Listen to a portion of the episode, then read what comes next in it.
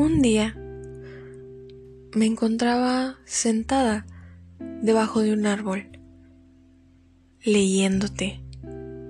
Y mientras te leía, te conocía. Y mientras te conocía, te sentía. Y llegaste. Llegaste y me abrazaste como nunca. Ese fue el primer día en el que te sentí. Ese fue el primer día que descubrí mi primer amor. El primer día que conocí a mi primer amor. Pero, hoy en la actualidad, muchos años después, reconozco que ese había sido él. Mi primer amor eres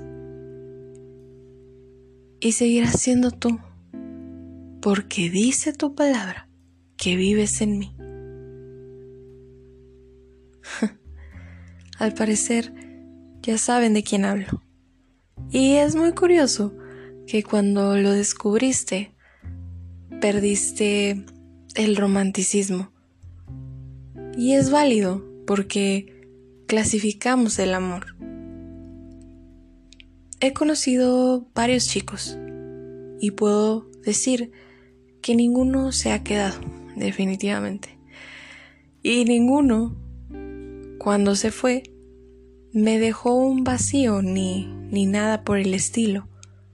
Pero sí es difícil relacionar el amor de humano y el amor de Dios, porque nuestra mente pone limitantes pero solo es eso, nuestra mente. Un día me di cuenta que no podía vivir sin Dios. Un día me di cuenta que no soy nada sin Dios. Un día me di cuenta que si no dejo que Dios me complete, nadie más lo hará. Que si fue difícil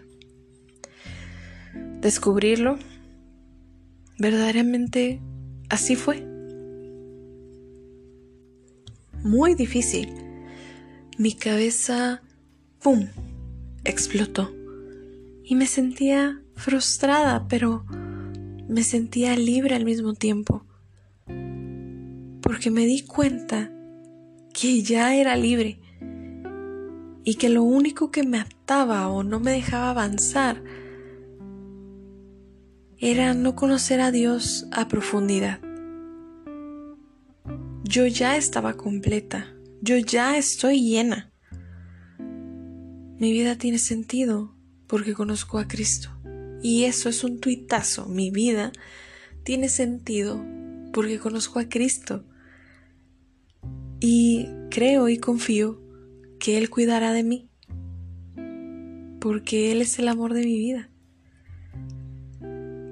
El primer significado del diccionario de Google nos dice que amor es sentimiento vivo, de vivo afecto e inclinación hacia una persona o cosa a la que se le desea todo lo bueno. Mientras más buscamos a Dios, nos damos cuenta que Él merece todo.